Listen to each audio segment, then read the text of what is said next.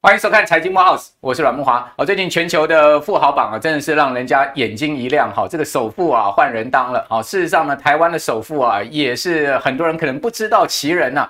大家想说，怎么可能不知道台湾的首富是谁呢？哦，我跟各位报告啊，这个首富啊，你可能连听都没有听过啊，是台湾的鞋王张聪渊。哦，你有听过这个人吗？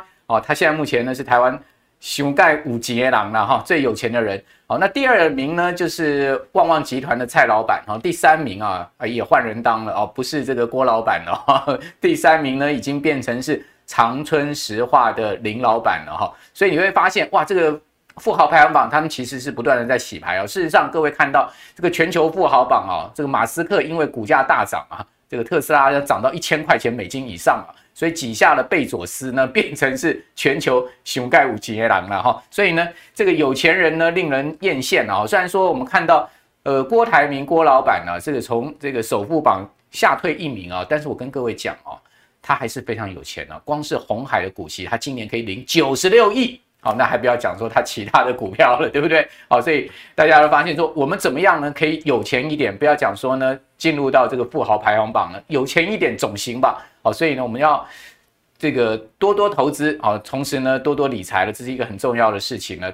另外呢，就是要这个准时收看我们的节目哈，我们的呃财经 MPV 的生活频道呢，我们现在。呃，每天都会有很精彩的这个财经相关的节目跟资讯，还有内容，啊提供给我们所有的观众朋友，让大家往变有钱一点的方向前进了。不敢讲说让大家变成是富豪排行榜里面的一员，好，我想这个呃大富由命，好，这个小富呢，这个由自己的努力，好，所以我们今天呢要来谈一下啊，这个怎么样从股市里面捞金了。那捞金呢？我们今今天请到的是这个投资达人哦，股权奶爸 If 来到我们的节目现场。，If 你好，哎，慕驊哥好，各位观众朋友大家好。好，那 If 啊，今天会来跟我们谈一下哦，这个他个人呢选股的 paper 啊，还有在盘中进出的策略，这点很重要，因为我们常在这个盘中啊，不知道到底什么时候该买，什么时候该卖。哦，同时呢，到底是中线持有的股票，长线的持有股票，还是短线持有的股票，到底它的一个进出策略哦是怎么样？哦，持有的策略是怎么样？我想。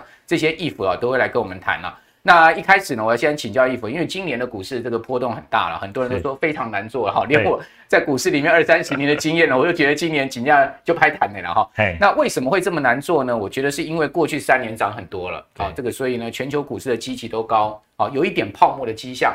那另外一方面呢，经济开始呃看到在转弱嘛，哦，还有呢，美国联准会要升息完很多。一大堆这些事情夹杂在一起啊，所以就造成今年的这个变数非常的多。所以你可以看到台股啊，年初的时候最高攻到一万八千六百点，居然是可以一波波下杀呢，可以是跌破年线啊，甚至呢，大家发现哎，这个礼拜的盘势也很动荡啊，啊，曾经是呃跌破了月线哈，那也就是说呢，跌破了所有均线，大家心都凉了，说喂，这个股市会不会再下探一万七啊？啊，甚至更低啊？好，因为前波两个低点，对不对？一万七千六百点啊，一万呃一万六千七百点跟一万六千一百点，好，那边会再来吗？好，你怎么看这个盘势呢？呃，好，因为呢近期受乌俄战争的影响嘛，然后还有这个联准会加速缩表升息，再加上这本土疫情大爆发嘛，哦，所以这个最近真的是不太好操作哈。那我们可以看一下。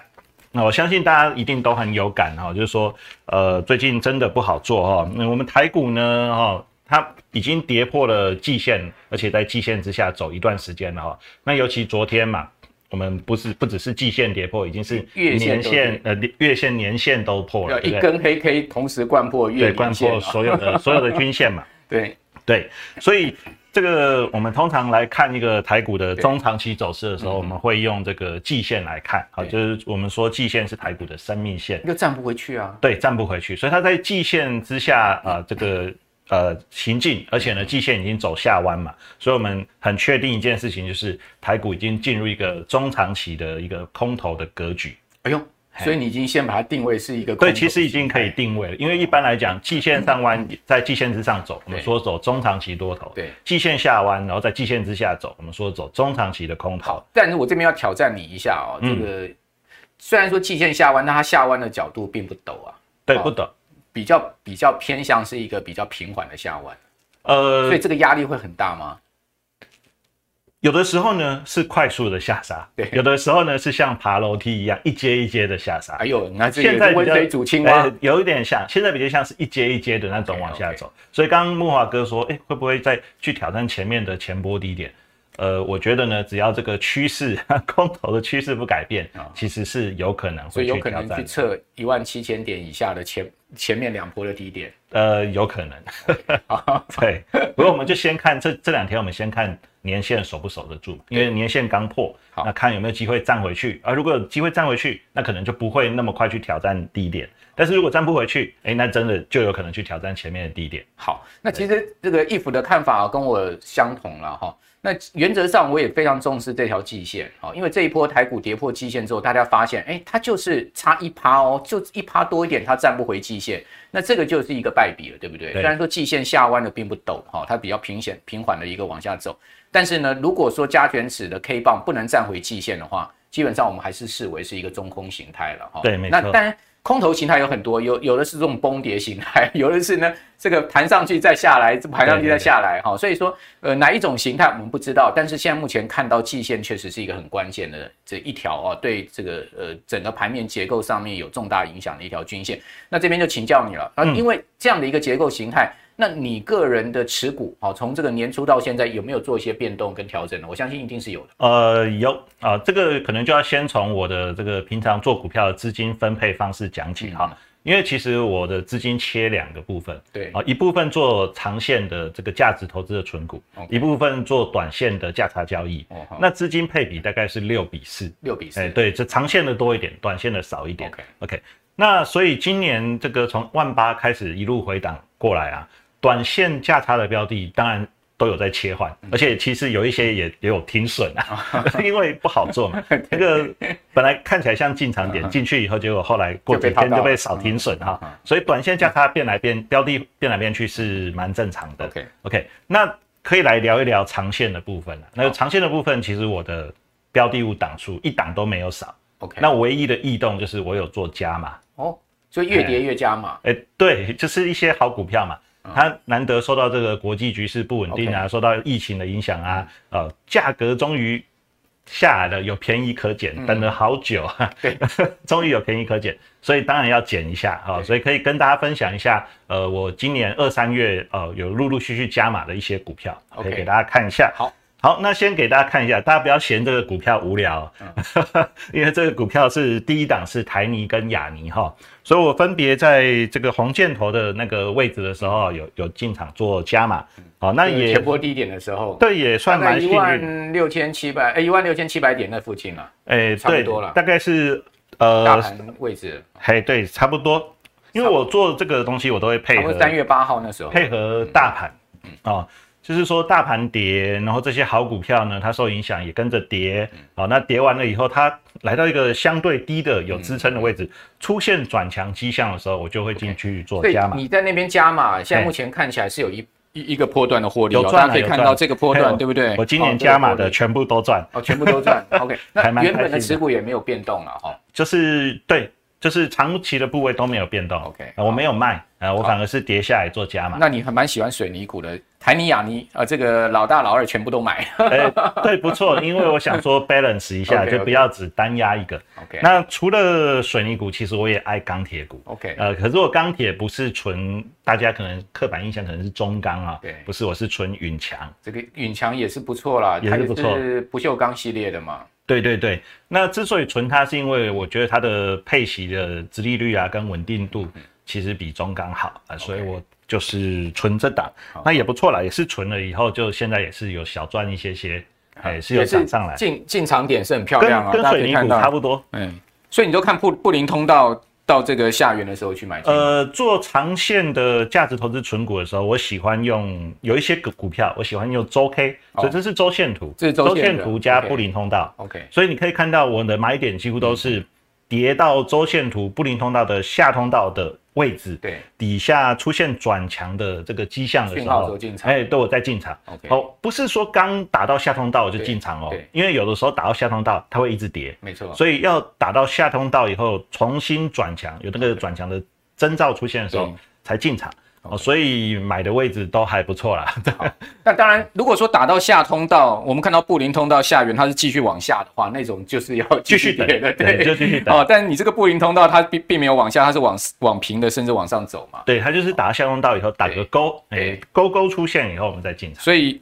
观众朋友，研究技术指标也要研究透彻啊，对对，所以不能这个以偏概全了，对不对？是是是。好，那允强还有这个台泥、亚泥，还有另外，还有就是不可以缺少的金融股。OK，呃，金融股我就今年是有买，就是有加码买兆丰金跟永丰金。OK，哦，不过大家可能会很好奇啊，兆丰金、永丰金涨不停啊，怎么会有地方买？涨到四十块了。哎，对，好，所以像金融股它比较强。所以他要买的时候啊，他我就不太能够用周 K，对。哦，所以你可以看这个呃兆丰金、永丰金，这个我是用日 K 的布林通道，OK，呃去买的。那买点其实一样，它就是日 K 打到布林通道的下通道位置的时候转枪去买，OK。对，所以金融股你是用日 K 的布林通道，因为它太强了。它如果要等周 K 回到哈，那个不知道等到什么时候。好，也就是说，如果是一个长线布局，你也要看它是不是一个当市的股票了哈。就是说，这个呃，像今年金融股就是一个在电子股弱势情况之下，资金会进去的。对，所以说你会看它比较活泼一点。对，我还是继续看好它。OK，因为政策影响的关系。没错没错，升息嘛，基本上就有利于金融业。那我除了存这些个股以外啊，就是比较特别看好个股以外，呃，其实我也有存这个啊，零零八七八啊，这个 ETF 对国泰永续高股息 ETF，对，那这个就从去年一直到今年，我的进场位置呢，其实啊，我都有标出来给大家看啊。那这个大家可以其实看一看，你会发现买的位置就跟我们刚刚讲的位置是差不多的，嗯嗯啊，那只是说这个。呃，零零八七八呢，它也是有一点强，所以呢，它基本上只要 来到这个布林通道的下半部，对，哦，我们布林通道有三条线嘛，对，上通道、中通道、下通道，所以它把这个整个价格切割成上下两个区块，嗯、所以像零零八七八这种，它只要来到下半部的区块，嗯，哎，其实我看一看，如果觉得可以，我就会开始加嘛，OK，哎，对，所以这个今年的长期持有的标的物有加码的部的标的就这些。好，那这些长期持有一定有你持有的原则嘛，对不对？哎有股息值利率，对不对？你刚刚讲说允强它的股息值利率比中钢好，而且也长期比较稳定。对我个人觉得，我们可以不可以用允强来做说明？就是说，一般来讲，你长期持股的这个股息值率，你要求大概是多少？然后你会看多久的一个这个平均的一个情况？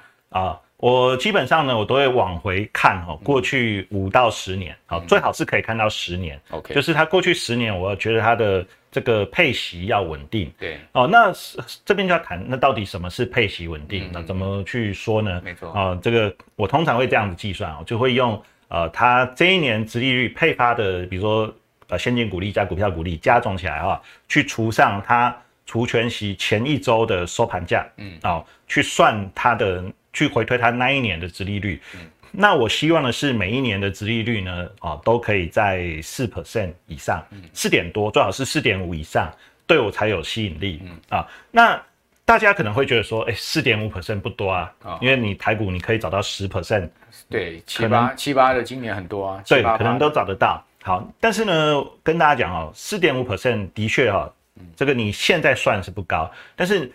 大家有注意到吗？我刚刚是用除权息前一周的收盘价去算，对，可是他们都已经涨上来了。对，莫华哥讲到重点。可是我实际上买的时候，我根本不是买那个位置。有没有大家发现我刚刚买都是逢低买？对，所以我的实际取得成本其实是低的。那它可能后面涨上去以后，它后面才配息嘛。所以其实我真正得到的殖利率不是算出来的四点多，我的殖利率可能是六点多、七点多。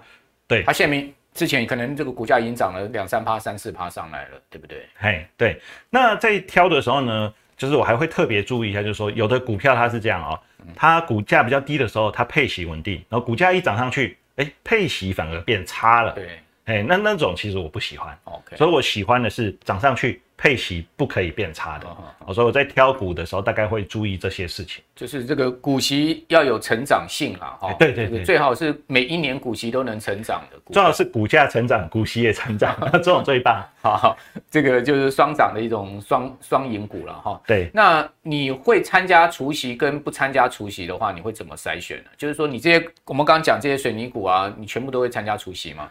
要看，如果这些长期持有的标的，它在除权息之前已经涨翻天了，那我会选在除权息之前卖掉，OK，然后除权息之后逢低买，再把它买回来，对，OK，就等于是先赚一波价差。嗯但如果他在除权息前没有涨翻天，嗯、那我就是继续报。OK，哎，我是参与除权息这样子。OK，好，就是说如果除息前他已经把你这个息率都赚到了，嘿 可能已经涨了十几趴上来了。通常除权息前涨二十 percent 以上，我会卖。OK，对，好，那这个是 IF 的一个。今年投资的策略跟心得了哈，那提供我们观众朋友参考。六四比哦，这个短线它基本上还是会占有四成的一个资金进出。对对对。好，但是呢，今年短线不好做，所以呢，偶有停损的情况，对不对？所以看起来 IF 在短线上面是很坚持停利停损原则的，对对非常坚持。好，那长线的话就不再需需要思考这个问题，因为选的都是一些好股票嘛，稳定的一些龙头股。好，所以呢，就是呃这个。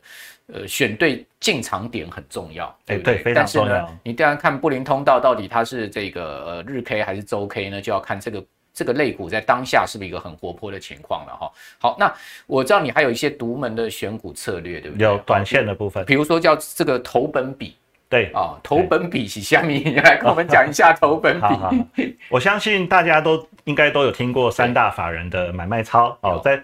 这个，因为我们市场上做短线价差交易有好几种流派嘛，有的人是基本面流派，对，信仰基本面的；有的人是信仰筹码面的，对；有的人是信仰技术技术分析的，对。那像我个人是信仰筹码面的，OK。那筹码面呢，就是要去追踪这个主力的筹码。那主力最广为人知的就是三大法人嘛，外资、投信、自营商，OK。那其中。这个谁的筹码最好追踪呢？就是外资跟投信啊，因为自营商的操作偏短线，他可能操作个呃三五天就结束了，所以对于一般的投资朋友来讲，其实你去跟自营商的筹码，你会做的有点辛苦啊，哎，可能会有点痛苦啊。那跟外资好不好？哦，跟外资非常好跟，因为外资买就是一直买。卖就是一直卖，像他最近卖就是一直卖嘛。对，对。可是外资因为它主要是锁定大型全值股，所以它它它的标的物的波动性比较差，比较牛皮。那所以其实最适合一般投资人的是投信。对，哎，因为投信也做波段。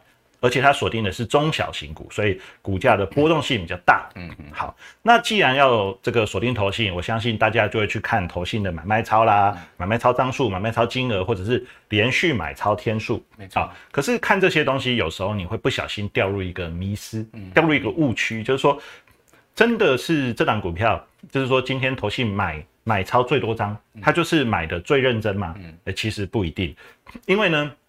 有的股票它的股本发行张数很多，对，它的市值很大，所以你看它今天买超张数很多，比如说它今天买台积电买买很多好了，可是不代表它能够撼动台积电的股价，不代表它认真买，所以我们在这个判断投信的筹码的时候，我们会重新计算，用投本比重新计算。好，那所以什么是投本比？投本比就是把今天的投信买超张数。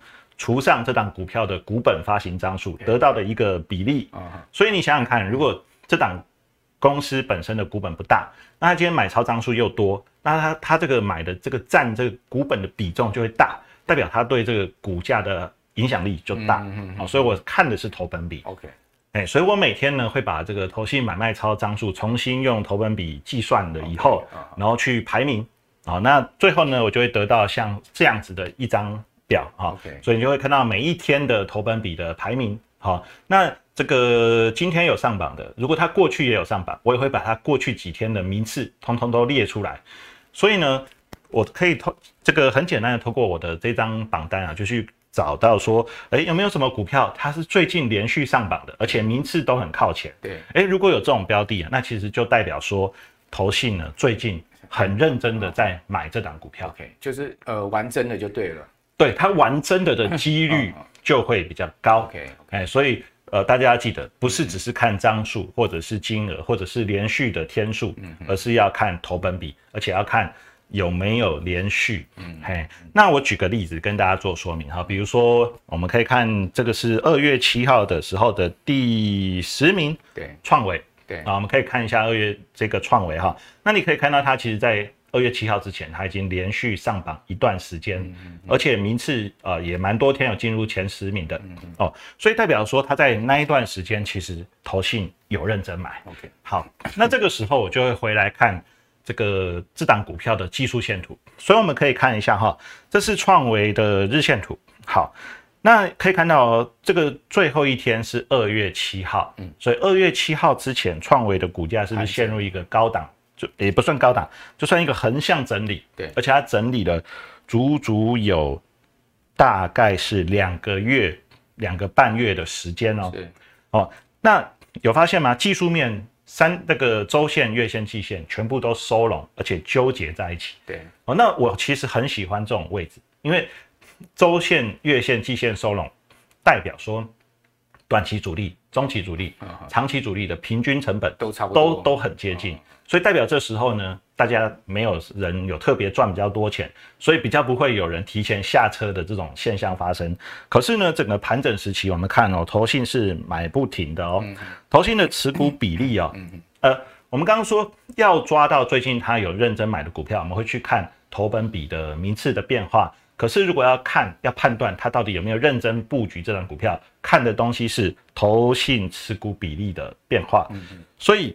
投信的买卖超里面有一条蓝色、浅蓝色的曲线，那个就是持股比例的变化。对，好，那可以看到它从盘整时期的第一天到最后一天，二月七号，投信持股比例从六点四七 percent 上升到十五点七八 percent，整个上升了九个百分比哦。对，哦。所以这个是非常非常认真，所以这种股票我就会特别的关注啊，因为你看它扎了大钱，花了那么长时间去布局，可是股价还没发动，哎，这种最棒，而且均线又收拢纠结，完美。对，好，所以后面创维就一路涨上去了，对不对？对，后面因为我们。刚木华哥要问说怎么怎么观察那个买点嘛？对对，对，所以后后面创维的确是一路涨上去，但是我们等一下秀买点的时候可以再给大家看，还是要现在看。这个投本比其实是一个非常重要的你个人操盘的心得，对不对？对，就是说追踪法人的筹码里面，我个人觉得投信最好追踪，OK，准确度最高，那看投本比是最快的一种方式。大家自己就要做功课了，对不对？因为这个资料好像网络上。比较不好查到，呃，网络上比较没有提供免费的投本比资料，对，哎，所以大部分是付费的。OK，好，这个付费的一些软体是有的，有，好，那不然的话就是自己做一些 Excel 表来算一下嘛。对，对对对，其实做 Excel 算一下就好。对，好，那刚才谈到就是说盘中的买卖点也很重要。那刚才这个义福讲说，哎，他观察投本比创维这张股票，这个投信。因基本上讲，各家投信都在认养的一档股票，嗯，那大家齐力的在这边买进，到一段时间之后呢，它终究要出现表表态嘛，哈，对。那在这个盘中，我们怎么样去呃注意它的买点呢？甚至就是说，它涨到一定的幅度的时候，我们怎么样去注意它的卖点？比如说这个礼拜你会看到哦，创维也会吃一根跌停板，对不对？哦，这个就在呃本周四啊，大家可以看到本周四创维就吃了一根跌停板，然后台台股跌了三百点。创维给你跌停板，跌了十趴，大盘跌两趴，他给你跌十趴，也很呛啊。好，这个其实我分跟大家分享的方式呢，我觉得是最适合一般投资朋友的，就是说你真的不需要盯盘，你只需要呢做一件事情，就是找到像创维那样子的筹码面已经有主力明显布局的股票以后，你就做一件事情，你把这个标的物加入你的手机看盘的 App 里面。都有那个自选监控的群组，随时监控它。对，你就把它加入你的群组里面，嗯、然后呢，你只要每天中午吃饭休息时间打开来看一下，嗯、你看看今天创维有没有带量发动啊？就是它有没有出量拉出一根长红 K 棒来。哦、那以创维来讲，创维前面是区间整理嘛，所以它的表态的方式是一根带量的长红 K 棒突破整理区间啊，这是第一种最容易出现的表态。那所以呢？它出现，它发动以后呢，它其实就一路涨。那当然啦，昨天吃了一根跌停板。对，好，那我们先管进啊，我们先讲进场，我们先不讲出场哦。所以记得这种这个整理完毕的突带量突破区间的那个就是一个显著的买点，重点是要带量啊。那第二个带量突破，好，对，带量突破。大家发现带量突破，然后后面连续再有两一两根长红或或红 K 棒，就是一个很重要的波段起涨点。呃，我通常都带量那天就给他进去，OK，就直接杀进去。对，直接杀进去，因为他布局了很久了嘛，对，所以他发动的时候都会带量。这个，所以那时候切进去的胜率也算很高了啦，哈。算啊，如果当天没买到没关系，隔天隔天盘中有拉回，赶快买。OK，好。对，那第二个哈，举个例子是这个天跟阳股啊，对，也是昨天昨天跌六趴，礼拜四跌六趴，对，大盘跌它还是会跌哈。对，所以呢，今天基本上先教大家怎么买哈。所以你可以看智源啊，一样，它在这段期间呢，它的持股比例从呃从十二点三一 percent 上升到十六点零九 percent，对，也是很显著的上升。然后股价呢，那个时候是下跌，嗯然后就整理，整理的时候均线三条均线收拢纠结了。好，那所以这个第二种发起的形态就是均线纠结以后，一样出一根带量的红 K 棒往上突破，一次性站上所有均线，然后均线从本来纠结的状态变成翻扬的状态，而且扩散。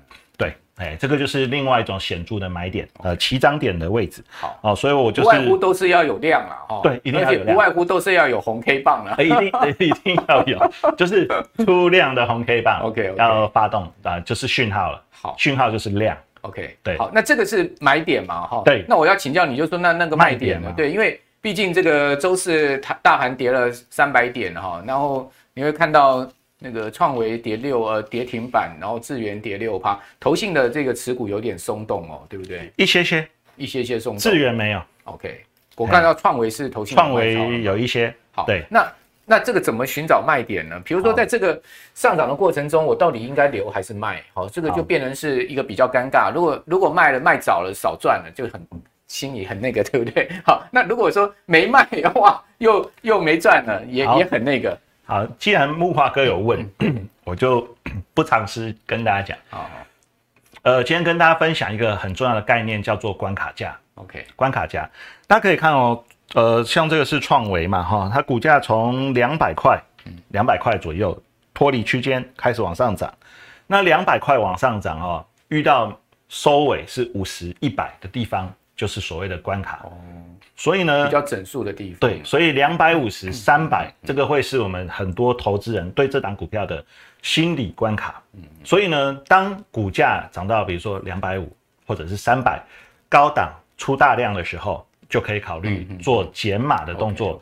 哦，不是说叫大家全部卖光哦，因为未来会不会涨到四百、五百，我不知道。所以遇来到这种关卡价又出大量的时候呢，其实可以做适度的调节，做减码。那当然。股价不是一直涨不停的，股价是涨拉回涨，再拉回再涨，所以呢，你可以在关卡价位置啊，你可以看像这是三百，嗯，木华哥可以看一下，对，三百块附近的时候就有点涨不动，对，就有很大压力，所以那个时候可以卖一些掉。好，那它如果后面有回档哦，然后你发现呢，诶，它又重新转强的时候，那时候可以再加码，再买一点回来。所以其实我的这种这种短线价差，其实我是会涨多了。卖一点掉，拉回来再加一点，涨上去再卖一点掉，拉回再买一点。但是如果它这个拉回的幅度有点大，把重要的支撑跌破的话，我就会全出。好，所以我这是我的短线的交易的方式。好，那这个是短线上面哈，这个买卖点很重要的一个观察方向。好，这个 If 呃给大家的一些他的经验谈了哈。那我们刚刚都知道说，If 他其实存了一些股票，大家过去都会觉得说啊，这些大牛股啊要存它干嘛，对不对？好，包括说像是金融股，哦，但是你有没有发现，哎，今年大牛股确实啊表现得比电子股好很多啦。哈，讲实在的，很多电子股是一路这个向下的行情啊，至少这些大牛股是一路向上。好，比如说我之前在呃轻松投资理财学院不是有跟大家讲到国产嘛？你看到国产哦，也是一路往上走高啊，而且是突破三十创新高的一档这种所谓的大牛股嘛。好，类似你刚刚讲的台泥啊、亚泥啊，大家觉得很无聊，但是无聊是可以赚钱的。对对。好，那今年呢，其实金融股是大放异彩了。哈，讲实在，如果说有报道金融股的人，完全对大盘是无感。无感。那所以说呢，金融股我这边要问你说，现在还可以买吗？因为很多人讲说，哎呀，这个兆丰都已经涨到四十块了，我还可以下手吗？啊，呃，来，我们带大家看一下，这个是金融股的类股指数哦。那的确哦可以看到最近啊，金融股真的是翻翻。强翻了哈，对。对，所以到底可不可以买啊？呃，我觉个人觉得是可以啦哈，嗯、就是因为金融股之所以涨，主要是受政策就是升息政策的影响嘛。嗯、那升息这件事情，它又不会一下子就不升了嘛。这个政策通常持续都是持续半年、嗯、一年，嗯，呃，就是长时间，所以金融股我觉得后续还是有空间啊、呃，可以可以呃会有机会，但是呢，并不是叫大家直接去追高哦，大家还是要趁着短线上拉回的地方去买。所以呢，怎么买啊 就很重要。所以一样有没有？我们就是老招啦。就是布林通道加日 K. 哦，所以一样哈、哦，这个是兆丰金这这两年来的这个就是呃布林通道加日 K 好、哦，帮大家标示出来的买点，所以你可以看到漂亮的买点都是它打到下通道的位置，重新转强的地方，记得一定要重新转强哈，不是打到下通道就买啊哦，所以那你可以发现呢、哈、这是这两年来的记录哈。甚至呢，除完全息直接就打下通道，直接就转强也可以买啊。那我个人的喜行为，基本上我是喜欢在除全息过后一段时间再去把它买回来，打到下通道我再去买。OK，通常我不会买那么早，因为如果买太早，有时候会有变数。对，所以通常我都是除完全息过几个月后，哎，股价刚好有回档，趁那个时候买。嗯，哎，然后买完没几个月它就出全息，甚至它有可能在出全息前就涨。OK，哎，所以我有可能会赚到价差，又赚到利息。OK，哎，所以这就是兆丰金这几年来的这两年来的记录啦。嗯嗯嗯、哦，所以这样应该就很简单。嗯、那这个示范的是单笔的交易方式。那如果说各位投资朋友你想做定期定额或定期不定额的话，哦、也可以，也可以定期定额，也可以。怎么买？哦、记得不要在布林通道的上半部买，对，你在下半部买。意思是说跌到。布林通道的下半部的时候，你可以开始定期定额扣款。它一涨回上半部，你就停扣。嗯，它又掉到下半部，你继续扣。哦，你也可以用这个方式去长期存。嗯，哎，所以这也是跟大家分享一下。好，所以听起来就是一个很重要的原则了哈，就是好股哈，这种尤其是这种全职型的传产金融股哈，一定要买在跌的时候，对不对？对，就是买跌不买涨。嗯，哦，你不要说哎，这个最近传产股很强了，赶快去追追追。追，它一爆量就下来了，对不对？很危险、哦。因为为什么会爆量？因为爆量就是因为散户都忍不住跳进去了嘛。那那当然，低档像这个奶爸，他布布局很久，他就卖给你嘛，对不对？对，你的钱被他赚走了嘛。嗯。哦，所以大家记得哦，像这种金融股啦，哈，传产龙头股，一旦爆量哈，通常都不不能持续太久。哦，所以说呢，你在爆量的时候不要追，但是。当它开始出现波段下跌，跌到大家都觉得说，哎，我好像要停损的时候，其实基本上就是你进场的时候，对对对，对配合这个布林通道日 K 或周 K 嘛，哈。好，那这边呃再请教您，就是说，呃，今年看起来这个大盘不好操作的情况之下，但是确实有一群哦非常高股息殖利率的个股，对不对？哦、对等待大家去参与除权息，你觉得今年适合参加除权息吗？今年的行情你你会怎么选择？我觉得今年除权息会比较辛苦，对。啊，因为国际局势整个还不够稳定，所以除完之后不见会填，对不对？是，我觉得今年呢比较会像去年的下半年的行情走大的区间整理，OK。的几率高。嗯，因为前年跟去年上半年是整个是多头年，没错，所以那时候除权息很好做。嗯，但是从去年下半年到现在，其实整整个走是大区间整理，所以接下来可能也会继续走。嗯，所以除权息可能会。比较难做，OK，但也不是不能做哦，就是给大家三道护城河。哦，oh, 就是说，呃，如果你今年想参与除权息，你要挑股票的话，尽量挑有三个护城河的标的物。那是哪三个护城河呢？第一个就是，请你挑它是基本面好的股票，因为基本面好的股票就怎样抗跌啦，易涨。好，那第二道护城河就是说，呃，当然它也要殖利率高，它才会容易吸引主力进场。好，所以你当然也是要挑殖利率高、基本面好的股票。第三件，嗯，第三道护城河就是说，呃，有些时候哈，投资人我们有时候会太主观，就是说，我觉得这档股票值利率很高啊，应该会有主力进来买吧。然后我觉得它基本面很好啊，主力应该要买。呃，可是有时候偏偏主力就是不买。嗯嗯。所以其实第三道护城河就是你要挑有主力已经开始进场布局的，就是前面两道都符合了，然后。第三道就是主力开始进场布局的，就就是观察筹码面嘛。对，比如说投信，你刚刚讲的这个投呃投本比嘛，对不对？呃，这个就不一定是投本比，因为这个进场布局的主力不一定是投信，有点是这个可能大户了哈。对，所以这个通常我会看整体主力的买卖超状况。Okay, okay. 所以我发现只要整体主力买卖超开始有连续性的买超，嗯，哎，就代表有主力在进场，OK，就跟着买，这样子。好，这三道护城河很关键哦。这个有基基本面好的，然后股价被错杀，殖率高的哈，然后有主力进场布局，就是呃从筹码面到这个基本面都有了，对不对？对，那。这重点就是说，大家知道这个道理哈，但选股还是会有盲点。哈，我很想叫这个奶爸一服啊，你干脆就列一张表，告诉我们现在可以买什么股票就好了。把 这个秀出来，在我荧幕上面，把这个三道护城河的这个呃。用这个策略选出的股票告诉我们了，但是讲实在的哈，这个不是一个好节目应该要给大家的资讯。为什么？因为好节目哈，就是要教你怎么钓鱼，不是给你鱼吃啦。对对。好，因为我们毕竟不可能天天请这个 If 来我们节目秀他的持股给大家看嘛，好，所以我们会跟大家讲说，这个投资有一定的策略跟方法啊，让各位去学习，然后让大家成长。我觉得这种成长跟学习才是真正自己的本事了。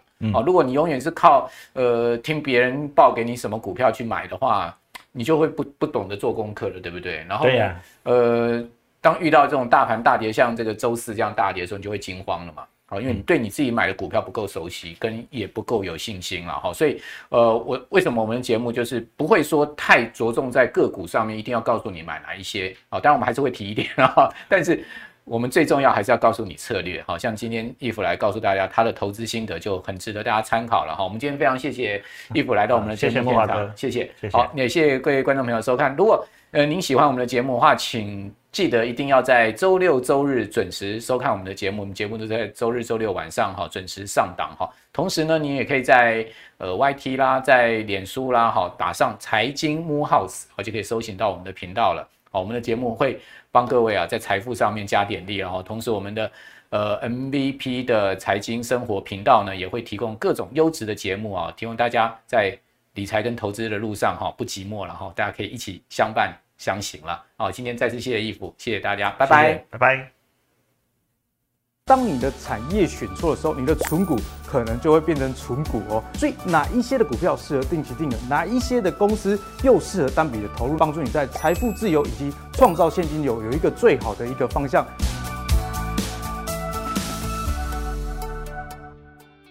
Hello，大家好，我是阿格力，今年呢又要跟大家来举办一年一度的存股的讲座了。这一次很特别，要帮大家解决三个问题。第一。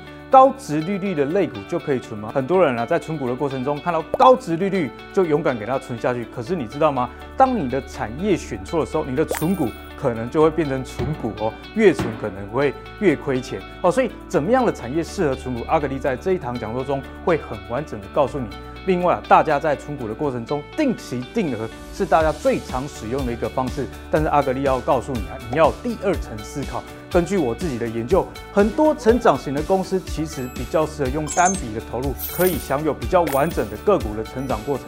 定期定额反而有可能越买越贵。所以哪一些的股票适合定期定额，哪一些的公司又适合单笔的投入呢？在这一堂课，阿格力也会给你全盘的逻辑的解析。最后啊，市场上现在非常流行 ETF，可是你知道吗？ETF 的成分股有时候里面不是你所认同的。